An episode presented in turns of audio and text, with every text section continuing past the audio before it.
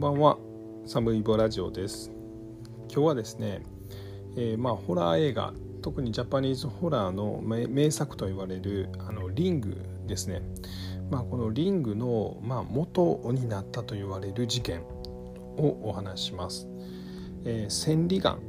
遠くを見わ、えー、見渡せる千里眼ですね、え、千里眼事件と呼ばれる事件です。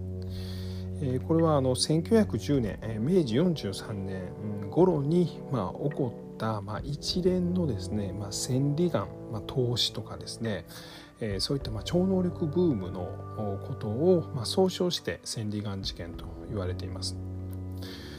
で、えー、これはですね、まあ、何人かの、まあ、女性がこの千里眼事件には関わってるんですが、まあ、その中でまあ一番、まあ、貞子の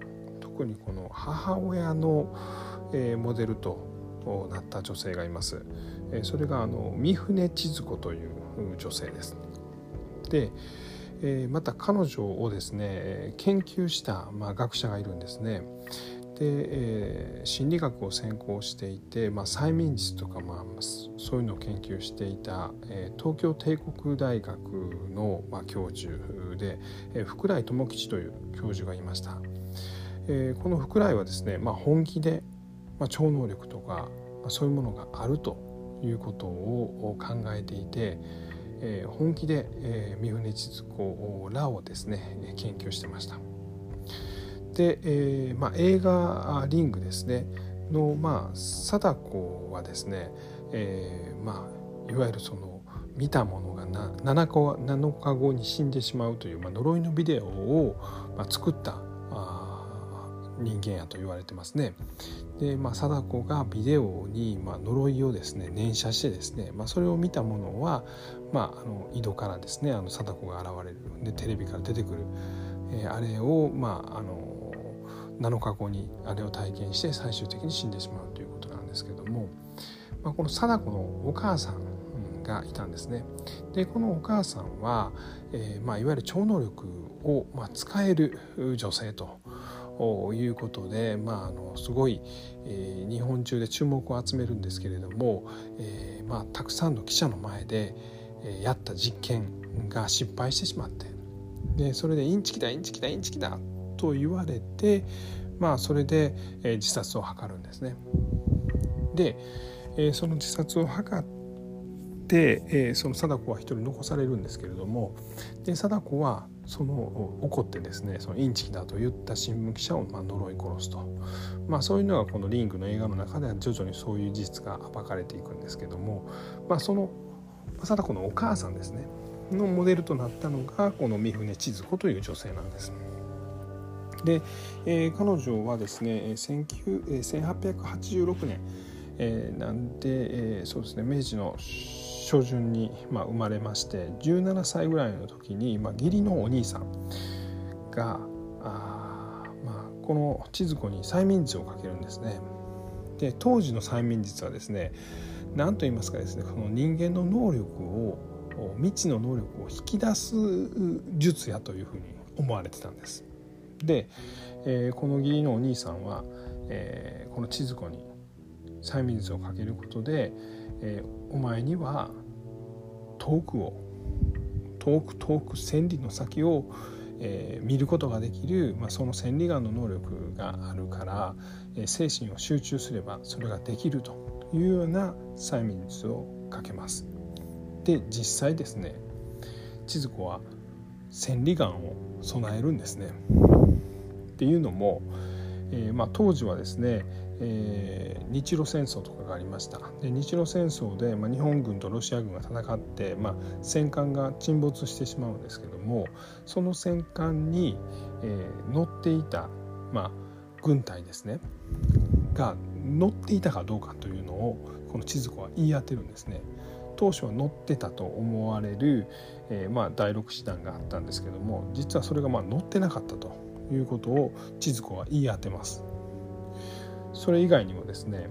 えー、まあ、三井系のま会社がですねあの福岡県の大牟田市で、えー、この千鶴子が、えーまあ、千鶴子に依頼してですね、まあ、どこにあの炭鉱ですね、まあ、炭を掘る山というかまあその鉱脈があるかというのをこの千鶴子に、えー、どこにあるか探してくれと依頼してこれ千鶴子は見事この、えー、炭鉱鉱脈を言い当てるんですね。でそれによって当時のお金で、まあ、2,000万円ぐらいを手にしたりもしてるんです。で、まあ、そんなことをが、まあ、全国的に徐々にですねこういうすごい人がいるみたいなことが噂になってこれを聞きつけたのが先ほど出てきました東京帝国大学の福来智吉です。で彼は、まあ、千鶴子のもとにやってきて一緒に超能力を研究したいと言うんですね。で、えー、例えば、まあ、鉛の缶の中に、えまあ、文字が書いた紙を入れてで、え、千鶴子さんこの文字を読んでくださいと言うたら千鶴子は見事にそれを言い当てるんですね。でこういう実験が何回か行われるうちに、まあ、世間的にもですねあのどんどん報道されて話題になってくるんですね。で、えー、ついにはま公開実験みたいなのが東京帝国大学で行われます。でそこにはま物理学の学者とかさまざ、まなジャンルの学者が集まってですねこの超能力は本物なのかというのを実験しようとそういう場が設けられるんです。ただですね実際この三船千鶴子は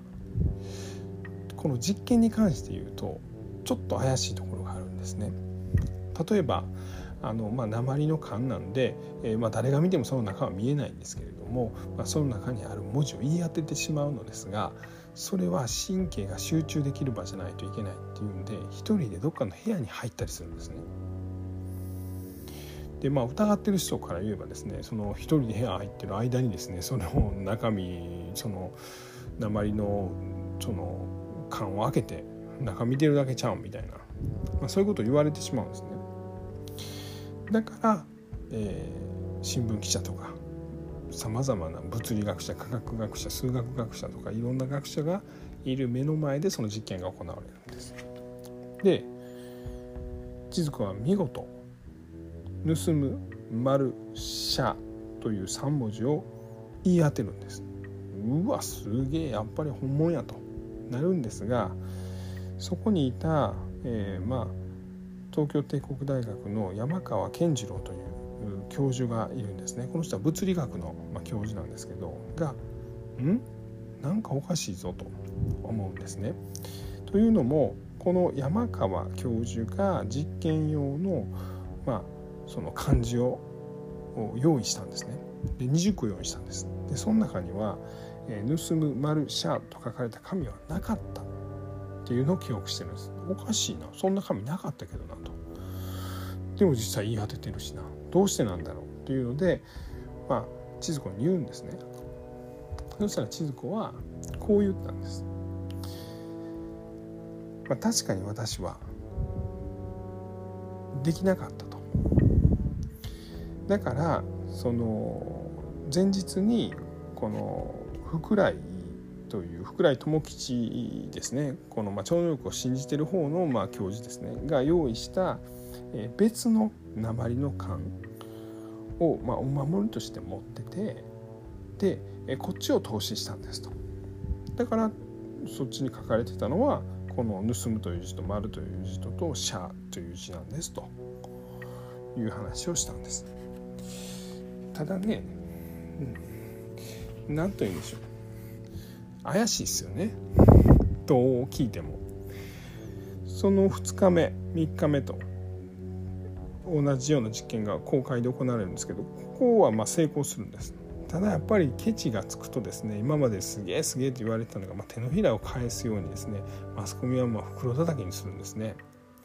まあ、簡単に言うとあのステップ細胞のおぼかたさんみたいなもんですね。まあボコボコにされたこの三船千鶴子は、まあ、一回ちょっと実家帰りますと言って、まあ、実家に帰るんです。福岡だったかな。でそこで、えー、謎の死を遂げてしまうんですね。でまだ当時24歳です。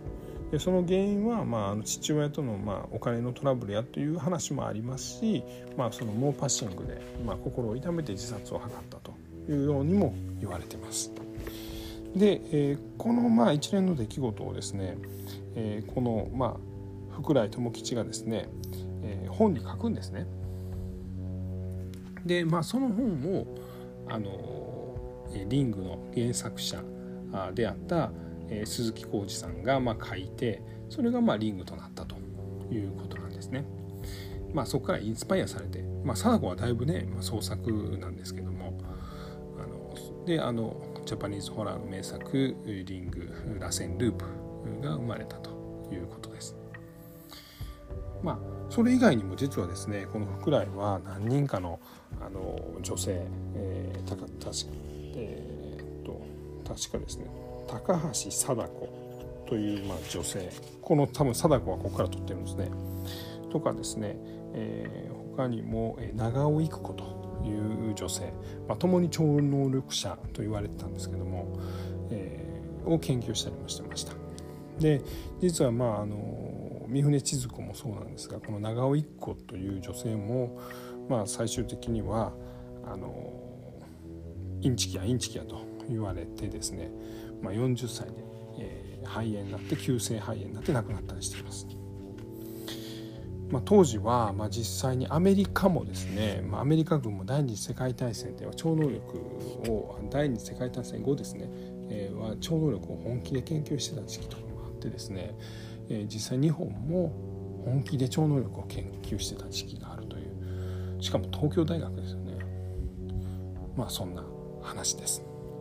あとですねあの、まあ、ちょっとこれはこぼれ話なんですが、え、実際その小説のリングではですねあの貞子があの井戸から出てきてしかもテレビから出てくるというあのシーンはないんですね。